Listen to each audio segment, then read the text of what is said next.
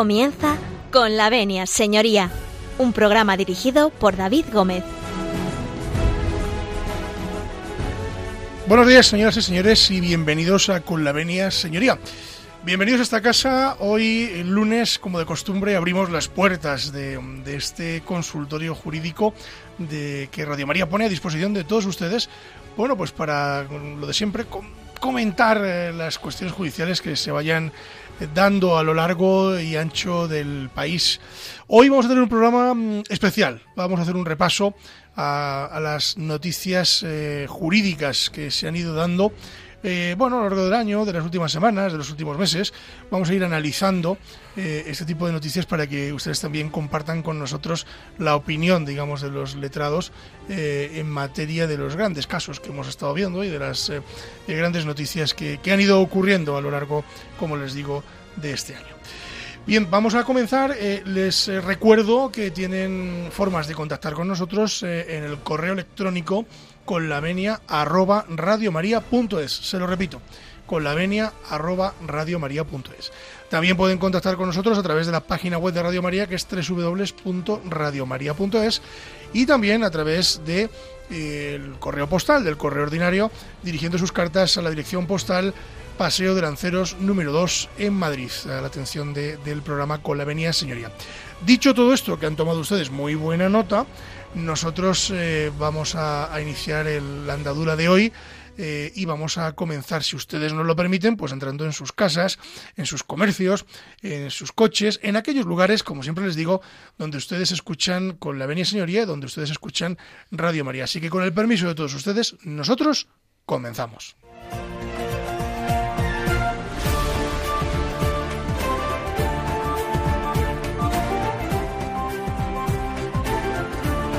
Tienen la palabra. Bueno, comenzamos eh, dando la, la bienvenida eh, a nuestro equipo de colaboradores que ustedes ya bien conocen y que no necesitan presentación. Don Valero Garcinuño, buenos días. Pues muy buenos días, eh, don David, don José María, y bueno, buenos días a todos los oyentes. Un lunes más, un lunes especial, porque hoy es un hoy es, lunes festivo. Exacto. Día de todos los de santos. Todos los santos. Y bueno, pues aquí estamos para uh, retomar en cierto modo esa sección que teníamos eh, hace una bueno, hace una temporada de las noticias jurídicas. Lo que pasa que esta vez las vamos a comentar. Las vamos a comentar. Don José María, buenos días. Buenos días, compañeros. Buenos días, audiencia. En esta fiesta de Todos los Santos. Eh, Nosotros aquí estamos, al pie del cañón. Al pie del cañón y, por supuesto, sin celebrar Halloween ni historias de esas. No, nosotros somos de buñuelos de viento y de, de, buñuelo, de, de, batatas, de castañas, de llevar a, a, nuestros seres queridos ya fallecidos flores al cementerio. Esa es nuestra tradición, esa es nuestra cultura y así estamos manteniéndola. Bueno, pues esa es nuestra cultura y tradición. Eh, hoy es eh, festividad de todos los santos, mañana festividad de todos los difuntos. Y bueno, pues eh, ya saben ustedes que la tradición marca que visitemos nuestros cementerios y también que recemos por aquellos que ya nos dejaron hace un tiempo y que, bueno, desde algún otro lugar nos ven. Bueno, nosotros vamos a arrancar, como les decía, vamos a hablar, eh, bueno, pues eh, de noticias eh, jurídicas, de noticias relacionadas con tribunales que han ocurrido a lo largo de los últimos meses y les vamos a comentar eh, en la mañana de hoy. Pero antes de comentar, eh, don José María, vámonos con algo que nos haya traído usted de música. Usted ya sabe, don David, que yo soy muy tradicional y, y ayer precisamente, con, aprovechando la festividad, pues eh, me, me, vino a la memoria porque, me, porque mi, mi, mujer me hizo en casa un sabroso cocido madrileño. ¡Hombre! Y, y me acordé del cantante Pepe Blanco, que aunque no era de Madrid, pero llevaba muchos años en Madrid, un riojano, y cantaba el cocidito madrileño, eh, repicando, repicando la guardilla. En la guardilla. Eh, que hueles a hierba buena y a verbena en las, las vistillas. Sí, pues sí. creo que es una canción para ponerla ahora. Y además para tomarnos uno. Eh, Cuando terminemos para... el programa, que terminamos al filo de la una y media, no, no es mal momento. Es buena eh. hora para tomar otro cocidito. Si su señora de usted nos invita, vamos para allá. Pues creo que sí, porque hace, hace abundante cocido. Hace para que sobre, como buena madre. Claro, y luego la ropa vieja, que se llama. Eso es ¿eh? muy canario, lo de la ropa vieja. La ropa vieja, pero también en Madrid. Y la, en Madrid menos también la pelota. Ah, la pelota. No sé qué es eso. Pelota es una, eh, morfológicamente, pues una bola, una, una pelota, pero que está hecha con huevo batido y, y, gar- Ah, y garbanzos. sí, y, eh, yo soy muy malo para la cocina, ¿eh? Bueno, pero me gusta comerlo, pero no sé hacerlo. eh, en, en- por Castilla-La Mancha lo llaman panecetes eh, y en otros eh, lugares eh, tiene otro tipo de nombre, pero es el típico bollito de pan que nos encontramos en, en el cocido, ¿no? Claro. Eh, que está Claro. riquísimo, empa- bien Eso, empapado. eso en el cocido que os tomáis vosotros, porque yo, pues como sabéis, tengo alergia al huevo, entonces Ah, no amigo. puedo tomarlo. No, pero no Lo lleva tengo huevo que el hacer yo, que por cierto también me sale muy Pero bien. el cocido no, lleva sé si huevo. La, como a pelo- tu la mujer. pelota sí, pero el cocido. Claro, pero se, Eh, se, eh, se mete en la misma olla, se mete en la Eh, sí, misma sí, olla, sí, con lo cual no, no, ahí no, ya no, no, puedo. No, no, no, no, no. Ah, ¿no? Cocido, no, no, no. Ya te invitaré, ya te llevaré. Bueno, pues en, Hay ese, dos, en ese caso, aparte, si va aparte, aparte, yo me apunto. el mejor cocido es el que hace mi mujer. Eso. eh, Bueno, por supuesto. Indiscutiblemente. Lo quiero probar. Que lo he heredado- Bueno, que lo con he heredado. permiso de tu mujer. que lo he heredado de las abuelas, pero también hay un buen cocido, hay dos o tres sitios en, en Madrid, eh, capital, que, Que se hacen, come bien, que ¿no? hacen unos cocidos. Tenemos nosotros uno muy cerca del despacho, en la calle Padilla, si no me equivoco, pero no puedo decir No, no se nombres porque No, podemos no, hacer no, no. publicidad, pero que es famoso por el Que lo investiguen nuestros oyentes. en tres vuelcos. Eh, hay a tres vuelcos y a dos vuelcos. ¿eh? Vámonos con el cocito madrileño, que me está entrando hambre. Vámonos y a la Venga. vuelta vamos a empezar a hablar de Vamos las... Se nota que estamos de, Empezamos- de fiesta, de- empezamos estamos por de la sopa. descanso. Vamos a empezar por la sopa con el cocito madrileño y a la vuelta vamos a continuar hablando con don Valeriano Garcinuño y don José María Palmero, no de cocidos, que hemos hablado un rato, sino de las noticias que han ocurrido relacionadas con los tribunales en los últimos meses. Volvemos enseguida.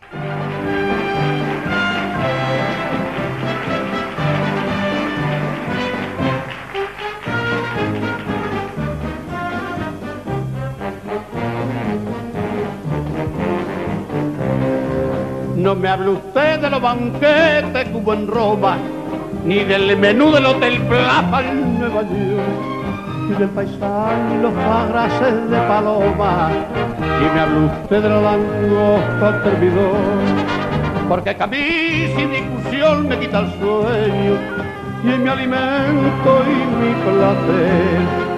La gracia y sal que al cocidito madrileño le sale amor de una madrileño, ay, repicando en la guardilla, que me huele a hierba buena, la en la visilla. Cocidito madrileño del ayer y del mañana pesadumbre y alegría de la madre y de la hermana. A mirarte con ternura, yo aprendí desde pequeño, porque tú eres gloria pura, porque tú eres gloria pura. Cocidito madrileño, ¡vaya!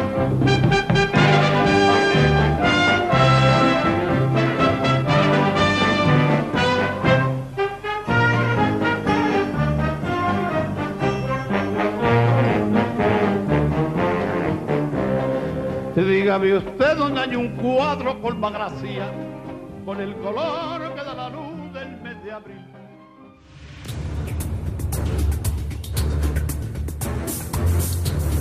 El caso de hoy. Regresamos y regresamos con el caso de hoy, que ya les veníamos anunciando que va a ser, bueno, pues eh, de esas noticias que don Valeriano nos va a ir diciendo y que aquí vamos a intentar, don José María y yo, desgranarlas un poco. Así que vamos a hablar de noticias de tribunales, nada más y nada menos, con don Valeriano Garcinuño y con don José María Palmero y con servidor de ustedes. Así que, don Valeriano, ¿por dónde empezamos? Pues es que ha habido muchas noticias, claro, lógicamente a lo largo del año, pues, pues podríamos aquí hablar sin, sin cesar. Pero recientemente, vamos, en, en la última semana, 10 días, pues nos hemos encontrado con distintas eh, sentencias, pues que indudablemente, pues mm, han tenido un interés y tienen un interés muy grande, eh, pues para, entiendo yo que todos en general. Por ejemplo, una sentencia del Tribunal Constitucional. Del Tribunal Constitucional nos vamos a referir en distintas ocasiones, si me dejáis hoy, pero que declara la inconstitucionalidad de lo que mm, vulgarmente conocemos como la plusvalía municipal.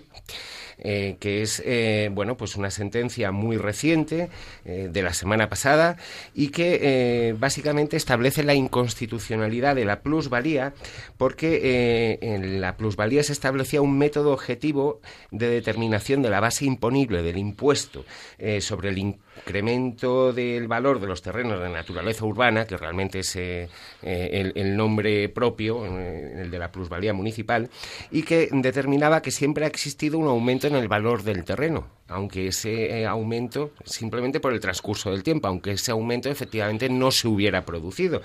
De manera que, eh, bueno, pues el Constitucional ha considerado que eh, esto no es acorde con nuestra Constitución eh, y, claro, pues esto lógicamente ha afectado y, va a afectar a todas las haciendas locales, porque de hecho tengo entendido que la plusvalía municipal es el segundo ingreso con el que cuentan en, vamos, en, económicamente más importante con el que cuentan todos los ayuntamientos.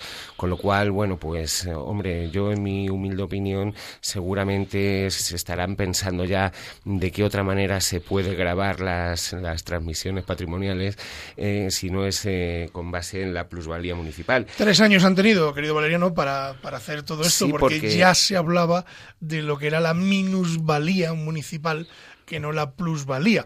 Entonces, ¿qué significaba esto? Que mucha gente vendía eh, casas por debajo del precio que fue adquirida. Y entonces ahí ya teníamos una fin una pérdida que los ayuntamientos el, en fin les daba igual aplicaban aplicaban lo que acaba usted de decir. Y, y entonces qué ocurría que efectivamente aplicaban esto y se había que pagar aún teniendo pérdidas. Era, era, una cosa muy curiosa. Sí, efectivamente, y además, bueno, o sea, simplemente por el, lo que es el transcurso del tiempo.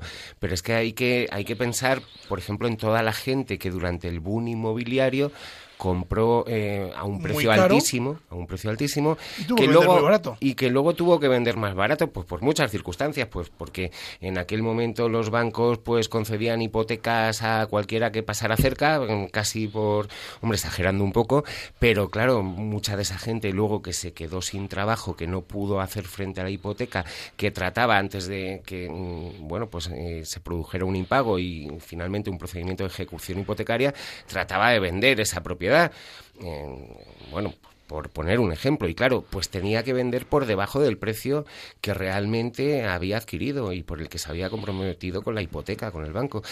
Y sin embargo, esto a los ayuntamientos, mm, o sea, para el ayuntamiento siempre has ganado con, con esa transmisión patrimonial por el mero lapso del tiempo. Bueno, pues nuestro Tribunal Constitucional, menos mal, ha dicho que esto no es eh, constitucional y por lo tanto, pues a partir de ahora tendrán que pergeñar algún otro modo. Lo harán, lo harán, ya lo eh, están haciendo. Y eh, simplemente, pues, pues, como vamos a hablar de distintas sentencias, hay algunas que sí que van a tener repercusión económica en cuanto porque nos vamos a referir a los estados de alarma en cuanto a, por ejemplo, las multas que se han pagado. En este caso, en este caso de la plusvalía municipal, hay que decir que el, FLAR, el, fallo declara la intangibilidad de las situaciones firmes existentes eh, a la fecha de, aprobación de la sentencia. Es decir, que aquella gente que ha pagado la plusvalía municipal el día antes de haberse declarado inconstitucional, en principio, Luego, bueno, para eso estamos los abogados. Eh, habrá que examinar bien el texto de la sentencia del Constitucional. En principio, esas situaciones pues no se van a poder eh, repercutir eh, lo que se ha pagado indebidamente.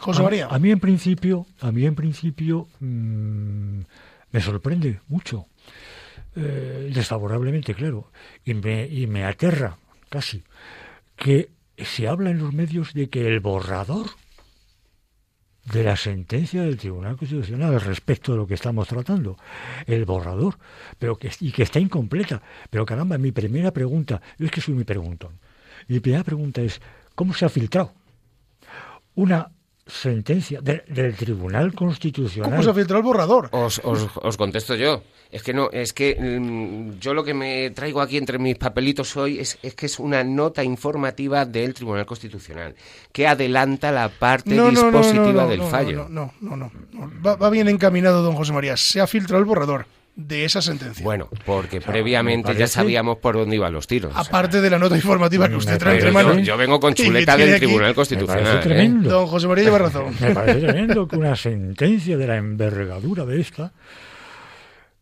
se filtre Lo peor de todo es que algunos medios han dicho que se iba a modificar y a todo. los medios. la sentencia. La segunda pregunta, y que también me sorprende desfavorablemente, es que no se declara, o al menos eso he interpretado, este modesto letrado, que no se declara inconstitucional la ley tributaria, sino determinados artículos. Solo dos artículos, creo recordar. Exactamente, lo, lo tengo aquí, los artículos 107, apartado primero, segundo párrafo, Que son los que 107, regulan- apartado segundo A y 107.4 del texto refundido Claro, que son los de la que Ley de Haciendas regulan, Locales. que son los que regulan los sistemas de valoración para de ese bien inmueble para luego aplicarle la base imponible al, al obligado al pago. Claro, pero también, ojo, intuyo que no tiene efecto retroactivo. No, no, claro, es lo, es lo que te decía, que el, el fallo declara la intangibilidad de las situaciones firmes existentes en el momento de eh, dictarse sentencia. Es decir, que, que no tiene un efecto retroactivo, que la gente que ha pagado esta plusvalía municipal, cuidado, que no, no se ha declarado eh, enteramente la nulidad, sino la nulidad en aquellos supuestos en los que efectivamente no se ha producido un incremento del sistema patrimonial. de valoración. Es decir, el ayuntamiento valora en X por, porque sí, porque le sale de bien pronto en ese momento. Por decirlo Me finalmente. dice, Ega, mire usted, esto ahora vale tanto. Y el valor catastral que a mí se me antoja es tanto. A ver, eso es lo que en síntesis viene a establecer el Tribunal Constitucional, es decir, que es una barra basada. Y esa barra basada hay que corregirla, decretando la nulidad de esos artículos. Pero ahora, mi siguiente pregunta, yo os vengo preguntón hoy, Yo tengo alguna pregunta también. ¿qué sistema se seguirá Claro. y quién lo impondrá? ¿O llegaremos ¿Usted cree, don José María, que se van a quedar los ayuntamientos sin ese ingreso tan jugoso Tan para las pingües. arcas municipales? tan pingües Yo creo que no. y mutatis mutandis? Digo una ¿Se, cosa, hará ¿eh? un, ¿Se hará un baremo como en los accidentes de tráfico? Claro, puede ser. Hay que tener en cuenta una cosa, que han tenido unos años desde que se empezó a cuestionar el impuesto, porque aquí en este en esta casa hemos hablado alguna vez Lleva de dos años ya, el 2019 de ya... esa plusvalía municipal Claro. que se pudo empezar a reclamar. O sea, había gente que, que aquella gente que tenía pérdidas, si os acordáis, eh, pudo reclamarla en su momento, Pero después de pagarla. después de pagarla. Hombre, claro, sí, sí, solve, sí, sí. repete. Sí, sí, después de pagarla. Entonces, y hubo muchas sentencias, muchas, que se ganaron en aquella época. Nosotros eh, en el despacho hemos llevado alguna. Entonces, se ganaron. ¿Para qué? Bueno, pues porque había una minusvalía, es decir, había una, lo que ha explicado don Mariano antes, una Sí, pérdida. Claro, esto ya venía anunciándose. Es decir, decir, el río ya sonaba, y ya sonaban campanas de que esta ley eh, eh, era absolutamente injusta para el contribuyente, muy injusta para el contribuyente. Claro, porque además, además, en este reino de taifas que tenemos al respecto, unos ayuntamientos aplicaban un criterio, otros, otras autonomías otra, eh, había una disparidad, hay una disparidad, Sí, había- hay tremenda, una disparidad tremenda. tremenda. Y lo que un piso en un determinado ayuntamiento, una- un piso, un local, un, un bien inmueble en un determinado lugar, pues valía X, en otro determinado lugar, a, a 300 kilómetros valía Varía X. X por 2. Hoy. Claro, porque eso dependía además de, de cada ayuntamiento. Yo es que estaba aquí consultando un poquito para tratar de explicar cómo se hacía el cálculo de la plusvalía municipal, porque tampoco es El sencillo. incremento del valor del cielo, del, del suelo, más un 3,5%. Exacto, y bueno, claro, 30. depende del Explíquelo, ayuntamiento. explíquelo, sí. Bueno, pues vamos a ver. Lo primero que se tomaba en cuenta son los años de posesión de la vivienda. eh, De la vivienda ¿no? Efectivamente, el cómputo de Por años- ejemplo, se compra en 2005, se vende en 2021. ¿Cuántos años has estado en posesión de la vivienda? 16 años, vale. Luego, eh, se, se aplica un coeficiente de incremento de incremento, porque sí, que es lo que declara inconstitucional nuestro... Que nuestro... nunca superaba el 3,5, creo recordar. Bueno, pues eh, aquí, por ejemplo... Había para todos los gustos. Sí, me parece que en el Ayuntamiento de Madrid, si no estoy equivocado, hasta los 20 años se aplicaba el 3% y luego de ahí en adelante el 3%. Pero bueno, entonces, eh, tenemos ese 3%, eh, luego habría, habría que... determinar, el, o sea, el porcentaje a aplicar serían 16 años que hemos tenido la posesión de la vivienda por un 3% o un 48%.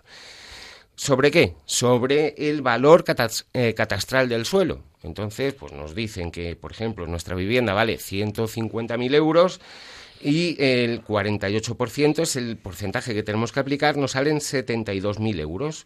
Bien, y luego sobre esto, pues hay que aplicar el tipo impositivo. Entonces, pues el tipo impositivo, por ejemplo, en Madrid me parece que había un fijo de un 29%. Suele ser hasta el 30 más o La menos, cuota como máximo. tributaria, que serían 72.000 euros por un 29%, nos daría que tendríamos que pagar por el hecho de haber vendido nuestra vivienda, aunque fuera pérdidas, 20.800 euros, así calculados a de pronto.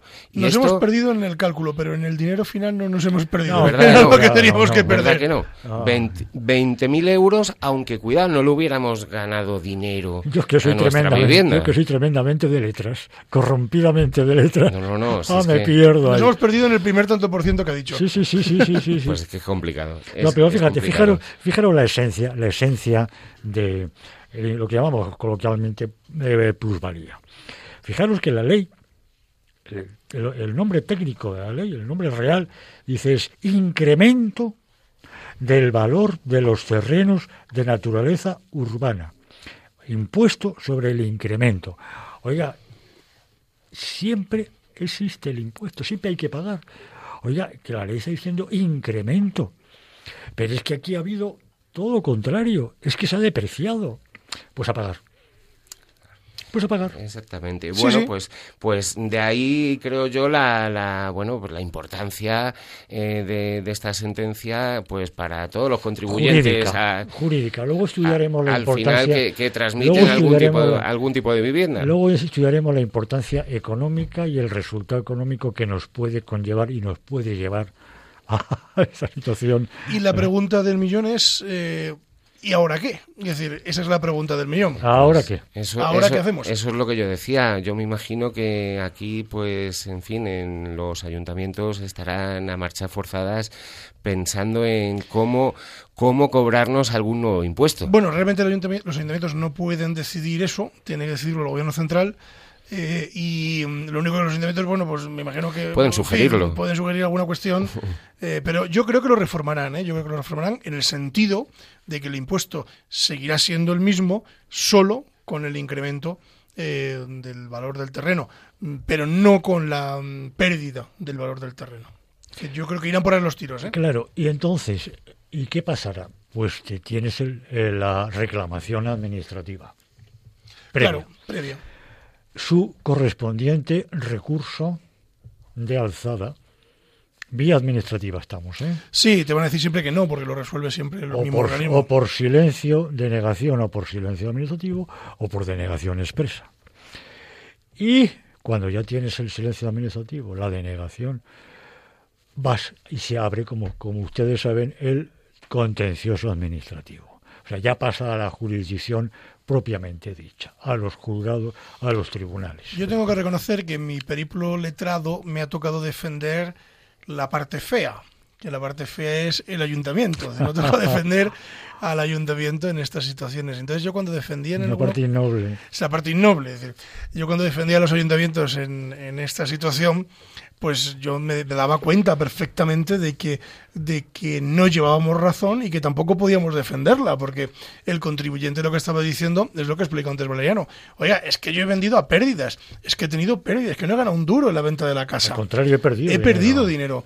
Entonces era muy difícil eh, la defensa para nosotros, pues, en mi caso cuando me tocó defender a alguno, eh, era muy difícil esa, esa defensa. Muy difícil, muy complicado. sobre todo y sobre todo el factor tiempo. Porque, oiga, mire usted, eh, no estamos hablando en el mayor de los casos, estamos hablando de reclamaciones, si es que se pueden formular, porque no tiene efecto retroactivo, o eso, eso al menos entiendo yo, pero reclamaciones para, para la gente de, común, normal, eh, de, familia. No. Bueno, a lo mejor estamos hablando de, de reclamar 300, 400, 500 euros, 1000 euros.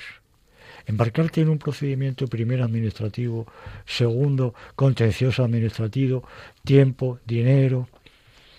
Sí, la verdad que hay veces que hay que, hay que pensárselo. Bueno, vamos a hacer un pequeño alto en el camino eh, y hoy la música, bueno, últimamente la traen ustedes. Yo no traigo música. Yo de vez, bueno, el otro día sí traje una. El otro, el otro Ah, día, sí, sí. precisamente. que- Traje una, sí, sí. Sí, donde habéis trabajo el otro día. Eh, una- sí, una- cierto, sí, cierto, sí. cierto, cierto. Cierto que sí. Y hoy le trae a don Valeriano, le toca traernos eh, la guitarra y la vihuela. ¿Qué nos ha traído usted? Bueno, yo he traído una música distinta a la de José María, pero siguiendo un poco la línea que marcaste tú el otro día, pues me he traído también una canción de Café Quijano. Muy bien, castellano el, leonés. el otro ¿eh? De día León. empecé yo pro- eh, presentando el programa y entonces pues mm, Pero- le, pero por lo le menos es- dedicaste tú una canción a María. Bueno, pues yo hoy le quiero dedicar una canción a Susana. Eh, es una canción, como digo, de Café Qui- eh, Quijano con Armando Manzanedo y que se llama Quiero que mi boca se desnude. Y bueno, pues realmente eh, no voy a decir nada más porque más vale una canción que mil palabras en este caso. Bueno, vamos a escuchar. Y eh, vuelve al buen camino de canciones en español. Sí, por favor. Eso, es- eso es- es una máxima en este programa, porque eh, servidor de ustedes, mi inglés es de Ávila, es un inglés fluido y cómodo, como dice la DGT, Claro. pero, pero no llega al nivel de la interpretación. O sea, yo puedo entender el inglés de Madrid, es un inglés castizo. Sí, Eh, incluso el, inglés de Alcalá de Henares también le cojo. sí, sí. sí. Ahora, el inglés de Kentucky no me suena de nada. no, no. este no me es más suena. complicado. Y no digamos y el ya, de Edimburgo ya ni te cuento, ese Uf, ya, eso es para nota. ah, no digamos ya el de Liverpool, que eso, que eso solamente lo, enten- lo entendíamos lo que seguíamos a los Beatles y malamente. Y malamente. Vámonos con Café Quijano. A la vuelta vamos a continuar hablando de las eh, noticias, noticias de tribunales que hemos tenido a lo largo del año, eh, con don Valeriano Garcinuño, con don José María Palmero y con servidor de ustedes. No se marchen, volvemos enseguida.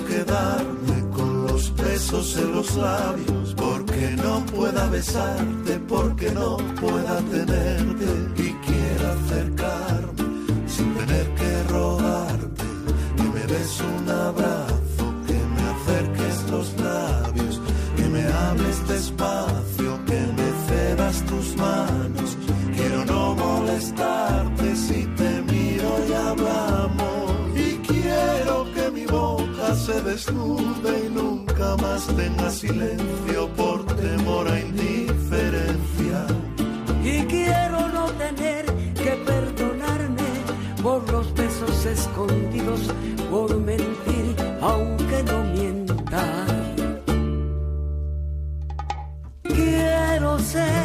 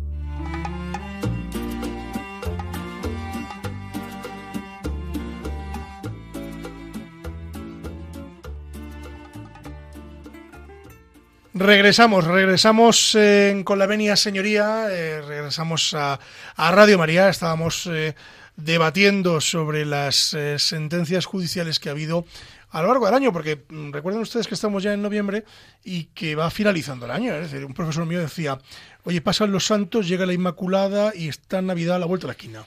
Es decir, ya hay turrones en el supermercado, no digo más. O sea que, aunque hoy estamos celebrando la festividad de todos la los santos, iluminación en las calles ya está está.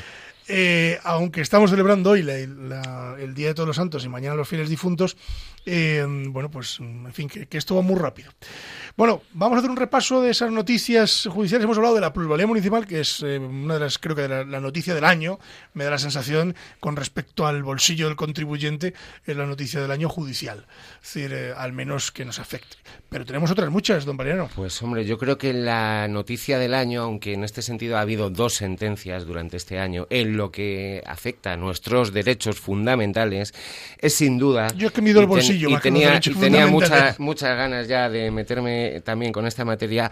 Otra sentencia, otras dos sentencias, mejor dicho, porque ha habido dos, como digo, este año, del Tribunal Constitucional declarando inconstitucionales los dos estados de alarma eh, que hemos padecido. Eh, el primero, eh, el que comenzó el 14 de marzo de 2020, y el segundo, eh, famoso, de seis meses, eh, así directamente, eh, y que eh, creo que comenzó el 3 de noviembre y finalizó el 9 de mayo ya de este año, ya de este año aunque empezó el año pasado.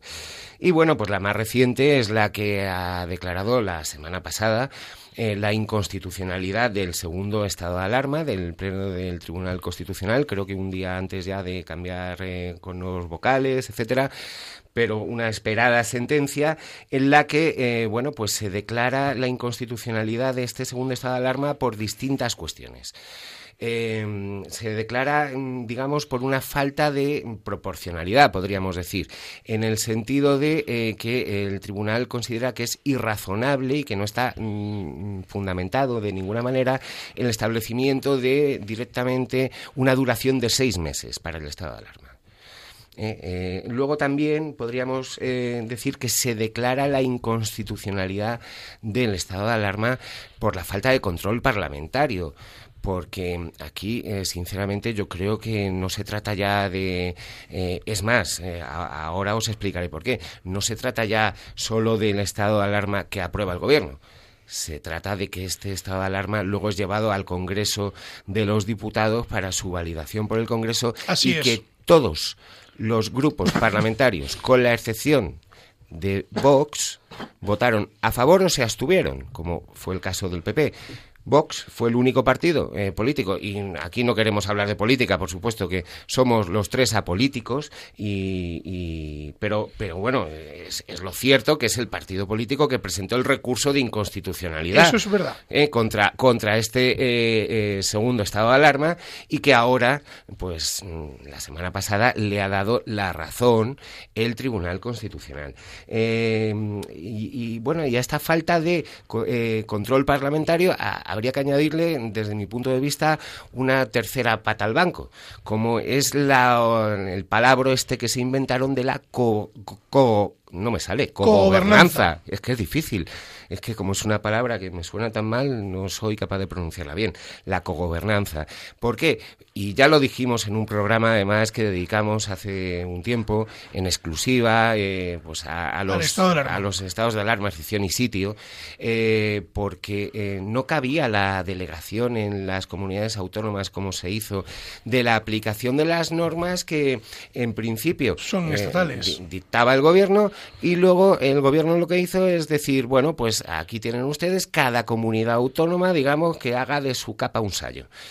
Cuando, según la ley que regula el estado de alarma, y así lo declara inconstitucional nuestro, nuestro Tribunal Constitucional, pues eh, esta posibilidad solamente cabría, porque no hay ningún tipo de control por parte del, Gobierno, solamente eh, hubiera sido realmente adecuada a lo que prevé la ley orgánica que regula el estado de alarma, si eh, se hubiera circunscrito al ámbito de una sola comunidad autónoma.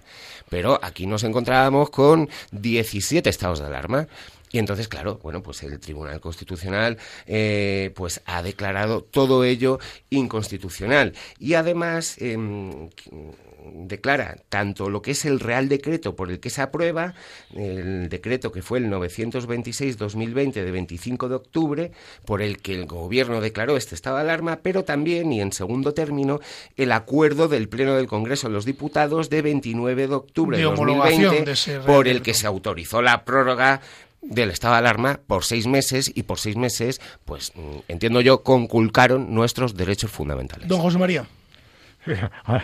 Antes que nada, cogobernanza me suena a cogorza, siempre me ha sonado a- Por eso se me trababa la lengua. La cogorza, ¿ve usted? Cuando ya nos hablamos de la co- la cogorza, bueno, vale, Oye, permite, que conste que yo solo estoy bebiendo agua. ¿eh? permiti- Pero- permitidme la broma. Bien, y ya se habló aquí. Ya Sí, ya hablamos aquí del en estado un de programa que hicimos vía telemática. Cada uno, estaba, cada uno estábamos En una punta. Estábamos guar- guardaditos. Sevilla, eh, Salamanca, Sí, sí, así es. Madrid, pero todos en, todos en casita. Todos en casa, es verdad. el despacho encerrados. Y ya apuntábamos lo que ahora Iba a ocurrir, sí, lo Iba a dijimos. ocurrir, ya decimos que había unos graves defectos de forma. De forma. Recuerda usted que nos debatíamos entre si era estado de alarma o estado de excepción. Eh. ¿Cuál era la figura eh, Claro, jurídica más adecuada claro, a esta situación? Y sobre todo el control parlamentario. A mí lo que más grave me pareció la falta de control parlamentario. Eso era terrible. Es decir, un número traducido al idioma común, un número reducido de personas están disponiendo de derechos fundamentales para toda una nación de millones de personas, sin control parlamentario y los demás grupos políticos eh, de- del Parlamento. Eso me pareció siempre una monstruosidad y un ataque a los derechos más fundamental que tenemos en un, en un Estado de Derecho. Hay que recordar que en aquella situación, por echar la vista atrás, eh, se produjo el cerrojazo del Congreso de los Diputados, que es lo que critica eh, precisamente esta sentencia que nos ha traído eh, Valeriano a, a colación. Es decir, critica ese cierre del control parlamentario, Cuando que el es cerroja- el rojazo se refirió usted al cierre. al cierre. Sí, cerrojazo, cierre de cerrojo.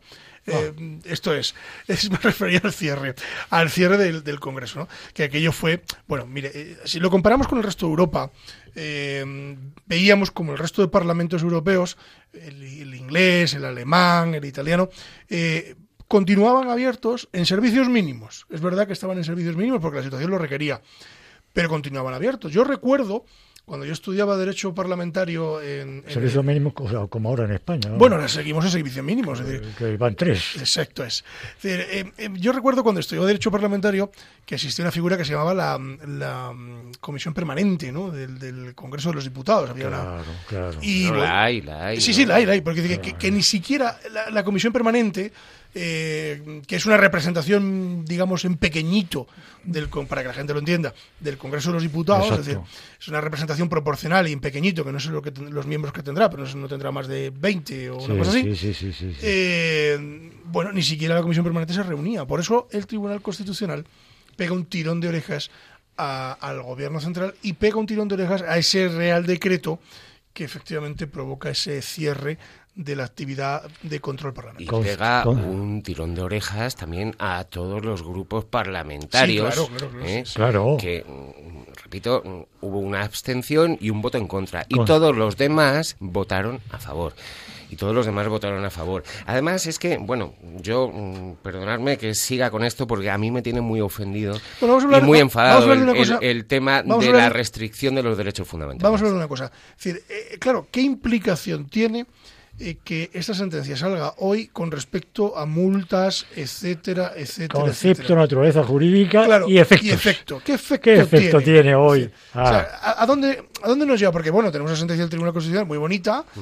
eh, que dice que está, que está todo patas arriba, pero claro, durante el estado de alarma hubo muchas sanciones, algunas merecidas, otras no, pero eh, vamos a ver exactamente en, en qué posición queda esto. Yo perdóname usted, don David, ninguna merecida. Ninguna merecida porque mm, yo creo que han encerrado a la gente en su casa, eh, vulnerando la libertad de personal, ¿Y las de sanciones? circulación. ¿Y qué me dice usted? Han vulnerado los derechos de reunión, ¿Y de qué me- y- manifestación. ¿Y, qué me dice usted, don Valeriano, aparte de esos daños morales? Los daños económicos Mm. Claro, prosaicos. es que- es es que- decir, es que ahí a la está. persona que por ir por la calle sin justificar, sin justificar, porque no, no voy a comprar, no voy a ver a mi padre. A mí me ocurrió que yo salía con cierto temor porque mi padre falleció en pleno Sí, confinamiento. señor. Ah, sanción económica que se puso a mucha gente.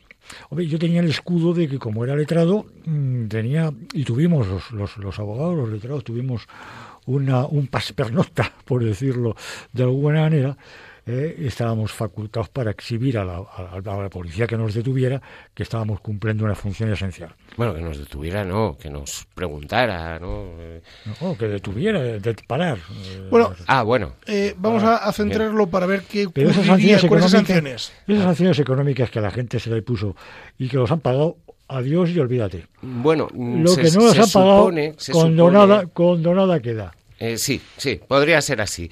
Se supone que ya, eh, y, a raíz no de esta segunda sentencia, sino de la primera que declaró la inconstitucionalidad del primer estado de alarma, eh, se ha abierto, creo, como, como un, o se ha ideado un sistema, que se ha abierto una cuenta o algo así, a través de la cual, bueno, efectuar devoluciones. O, hay que comunicar la cuenta, no lo sé, la verdad, porque a mí la verdad es que tampoco me pusieron ninguna multa ni he tenido ninguna que, que recurrir. Pero bueno, que se, se supone que se va a devolver ese dinero que se cobró por aquellas sanciones que se impusieron. Usted se lo, lo, mismo. Usted se lo cree. No. Eh, lo mismo con el segundo estado de alarma. Otra cosa, eso Ha sí, sido como la voz de la conciencia. aquella, acá- aquellas otras que todavía, todavía por el motivo que sea, pues estuvieran pendientes de cobro y que esas, pues lógicamente ya sí que no se van a cobrar. Eso en cuanto Pero, al daño pero claro, pecuniario. es que, es que para mí esto es lo de menos. El daño físico, el daño real. Pero, oye, ¿oíste? Claro, ¿y el daño moral? Yo hablaba precisamente, hablando con moral. ello el otro día, eh, de ello con mi padre, me decía, ¿y a mí quién me paga el tiempo que me han tenido confinado, que me han tenido obligado, ¿Y a mí metido quién en me casa? resarce moralmente de no haber podido velar a mi padre? Y, a- y al señor que ya ha tenido... hablando- y hablando al- a usted en primera claro, persona, ¿eh? Sí, Ojo. sí, eso es verdad. No estoy hablando de un Ahí- cliente. y a de un nosotros amigo, de un de conocido. acompañarte, José María. ¿Eh? De velarle a mi padre, de enterrar a mi padre, que fui yo solo con unas a- a enterrar a mi padre y que no pude tampoco ir al crematorio porque me lo prohibieron. Sí, sí, así fue. Ah, De estas cuestiones, muchas. Sí, ah, yo ahora le planteo Bueno, vamos- una reclamación al, al Estado Es un autoritarismo patrimo- patrimonial, tremendo el que hemos sufrido. Pero mire usted, no hay valor económico para resarcir eh, estas situaciones. Efectivamente, claro que no lo hay. Bueno, vamos a avanzar porque hay más noticias judiciales, hay más noticias judiciales No, no, que solo- tenemos que Y analizar. pasamos a ellas. Yo solo quería decir que nos hemos dejado sin resarcir a toda la gente que se ha visto obligada a cerrar sus negocios. Eh, a los que les han impedido trabajar porque bueno pues se consideraba que eran eh, pues no sé sobre todo en la hostelería no sitios en los que a lo mejor yo desconozco el motivo se podían producir más contagios y entonces bueno pues hay gente que se le ha obligado a cerrar su negocio y, y que a lo mejor no se ha podido recuperar de eso o que se ha tenido Efectivamente, han que se sido, ha tenido han sido muchos los que han tenido que, empeñar cerrar. y Efectivamente, pedir préstamos para los que han seguir tenido que cerrar. adelante. Por suerte, ya estamos abiertos Bueno. y vamos continuando. Vamos a hablar de otras cuestiones, vamos a hablar de la responsabilidad civil subsidiaria, porque ha habido también una sentencia por ahí que declara la responsabilidad civil subsidiaria, en este caso de un Ah, partido político. Creo pues que sí, la tenemos por ahí. Sí, señor. Es, y es Además, una- hace poco, ¿no? Es una sentencia también, pues, si, si no recuerdo mal, del jueves de la semana pasada. Es una sentencia, en este caso, de la Audiencia Nacional. Vamos a dejar un poco tranquilo al Tribunal Constitucional y vámonos ahora con la Audiencia Nacional, de la que es una habitual José María. Y, y bueno, pues es la eh, sentencia Últimamente por- vive allí. Vive allí, Creo que le han hecho una sí, casa sí, una- chiquitita abajo. Sí, Sí, sí, sí. ¿no? Sí, yo ya tengo allí una cocinita. Sí, una cocinilla, Joder, eh, microondas. y, ¿eh? ya- y está, y está a punto de poner un saco de dormir. Bueno, pues ya te podías poner una cama también. una Bueno, es todo y- con el tiempo, con el tiempo, con el tiempo. todo llegará, Con el tiempo. Bueno, pues esta, esta sentencia de la Audiencia Nacional ha condenado a, a Bárcenas, eh, bueno, pues por el pago en B de las obras de la sede del PP en la calle Génova y al PP como responsable civil subsidiario. Eh, si queréis ahora. eh, Sí, vamos a analizarla, vamos a analizarla, sí, Un sí. poquito, exactamente. Bueno, pues en concreto eh, se condena a, a Bárcenas, como digo, pues a una pena de dos años de prisión y a abonar a, a la empresa que realizó las obras en la sede del PP y que recibió el dinero en B en. Em, un millón setenta y dos mil euros. Ahí va eso. Un millón setenta y Y esto es responsabilidad civil. No, a- no abonarle a la empresa, por abonarle a la empresa, perdón, por abonarle a la empresa un millón setenta y dos mil euros en las obras al margen de la facturación y la contabilidad oficial, ¿eh? y, y que no fue declarado a la hacienda pública. A mí me gustaría centrarme en que también se condena a un partido político subsidiariamente de esto. Es decir, que expliquemos qué es la subsidiariedad para que los oyentes sepan eh, por qué eh, se llega a este extremo. Bueno, pues porque realmente se entiende que aquí eh, no se ha ejercido Aclárenos el debido usted, control. aclá- aclárenos usted entre la diferencia entre responsabilidad civil subsidiaria y responsabilidad civil solidaria. Bien. Pregunta de examen, ¿eh? Pregunta de examen. Re- Responsabilidad civil subsidiaria, en este caso, de, del PP, mm, digamos por simplificar, eh, por culpa invigilando. Es decir, tenemos al responsable de las finanzas haciendo pagos en B a la empresa, cometiendo un delito de falsedad contable en concurso, que es por lo que ha sido condenado Bárcenas, por un delito contra la hacienda pública relativo al impuesto de sociedades del año 2007. Y bueno, pues ahí nadie sabía nada. ¿No? Entonces, finalmente al PP se le condena como responsable civil subsidiario, pero solo de una parte, que es de la cuota que corresponde a la cuota defraudada por la constructora. ¿Por qué? Porque se entiende que, que el PP realmente debería eh, conocer o debería haber ejercido, eh, digamos, pues mm, como control. partido, un control para que esto no se produjera. Y como no lo hizo, pues por esto que he llamado culpa invigilando, se le eh, impone esta responsabilidad, eh, responsab- eh, responsabilidad civil subsidiaria. La responsabilidad civil solidaria es otra cosa. Que no solidaria. Claro. ¿Qué es el qué, don José María? Porque solidaria es que responderían todos los condenados por la totalidad. Cada Eso uno- es, cada indiferentemente, en se podría dirigir Y después ya en sus cuotas. contra cualquiera de O sea, que ellos no la reclamación man- total. Mancomunada. Pero la subsidiaria es para en el caso del impago del deudor condenado principal, si no tiene bienes, entonces van contra el subsidiario. Bueno, queda muy bien explicado este asunto. Nos quedan tres minutos Tres para minutos marcharnos. nos quedan. Bueno, y es que pues- nos quedan muchas noticias judiciales que dar, Pues pero yo creo que debemos de hacer otro programa de cara a final de año y seguir analizando lo que Yo ha le, vi, ocurrido. yo le vi al señor Bárcenas, ahora unos meses, este año, este año, después ya del- de, de que los tribunales recuperasen su pulso más o menos normal, y eh, e iba iba conducido por, por la pareja de, de policías. Me encontré un ascensor en Plaza estaba, Castellón, estaba en en prisión, estaba en prisión, no sé si irá en prisión. Porque No sabemos. Le deseamos la mejor defensa posible eh, en estos asuntos. Eh, bueno, mm, tenemos más noticias, pero es que nos quedan nada, nos quedan segundos. Nada, pues yo, mm, mira, si quieres, en dos pinceladas, una sentencia por irnos ya a un tribunal un poquito más casero, Venga, que es la Audiencia Provincial de Madrid. hombre, Hombre, tampoco jugamos es, en casa. tampoco es cualquier tribunal, pero eso, que jugamos en casa. Es una, es una sentencia muy reciente también, de hace poco tiempo, y que, eh, bueno, pues fue por un kamikaze que en la M50 y bajo la- los efectos del alcohol eh, estaba conduciendo, de repente, bueno, pues para, pone los warning, se lo piensa, hace una maniobra, da la vuelta y ¡boom! se pone a circular en sentido contrario y se choca pues con un pobrecito chaval que iba a trabajar y, lo mata, y lo mata, ¿no? Bueno, ¿por, por qué quiero destacar esta sentencia? Porque en estos casos normalmente eh, el homicidio era siempre calificado como un homicidio imprudente. Y entonces, eh, claro, ¿qué es lo que sucede? Que la condena a una pena de prisión por un homicidio imprudente va de uno a cuatro años, o si es con un, o se produce con, bajo la conducción de un vehículo a motor o ciclomotor de uno a seis años. En cambio, en este caso, y por eso lo quería destacar, lo que se consigue es una condena por un delito doloso. Es decir, este señor sabía lo que hacía, pese a la tasa de alcohol que arrojó, decidió dar la vuelta, decidió conducir en sentido contrario y por lo tanto responde por un homicidio doloso. Claro, las penas por homicidio doloso son más elevadas. Pero dolo eventual.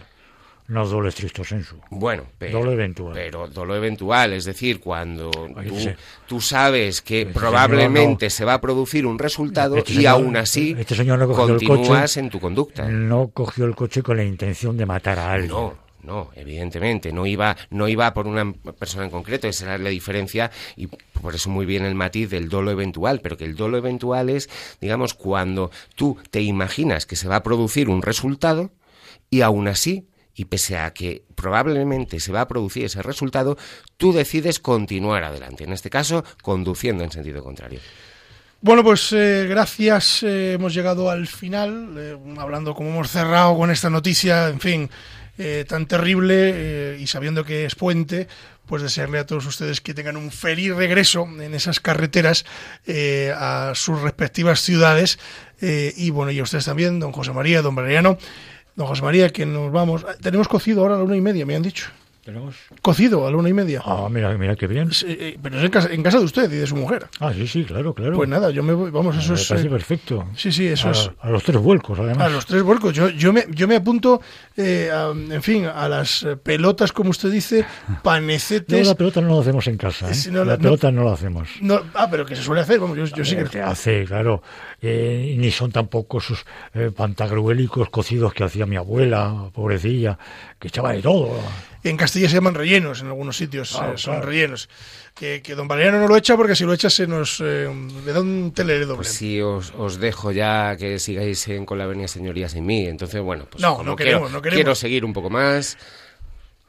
Yo más tendré del cocido. Don Mariano, muchas gracias. Pues un, un, placer, un saludo a todos los oyentes y como muy bien has dicho, buen pues regreso, buen regreso a todos por las carreteras. Don José María Palmero, gracias. Buen regreso a todos los oyentes. Feliz regreso a casa. Y a todos ustedes que disfruten de lo que queda de, de este magnífico puente de todos los santos, eh, que mañana celebramos la festividad de todos los difuntos y bueno, desearles, como ya les hemos dicho, que tengan una feliz eh, vuelta, que, tengan precaución en esa carretera porque se prevén muchos desplazamientos y decirles que nosotros eh, nos marchamos pero que volvemos dentro de 15 días para hablarles de otros muchos temas y que posiblemente hagamos un programa antes de que finalice el año sobre más noticias que han ocurrido y que se nos han quedado en el tintero y no hemos podido desgranar o, analizar con todos ustedes como nos gustaría.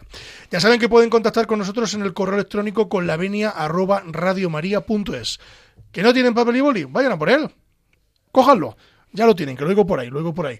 Con la venia arroba radiomaria.es también pueden hacernos llegar sus consultas a través de la página web de Radio María, www.radiomaria.es y también por correo ordinario a al Paseo de Lanceros número 2 en Madrid, a la atención del programa Con la venia, señoría.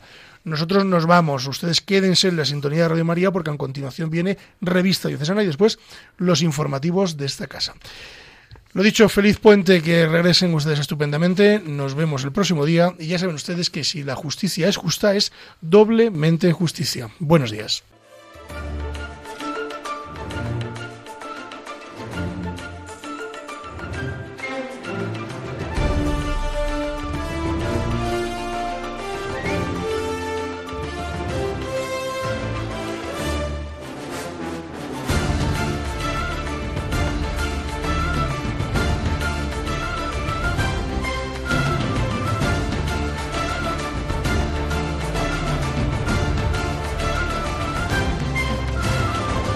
Les hemos ofrecido Con la Venia, Señoría, un programa dirigido por David Gómez.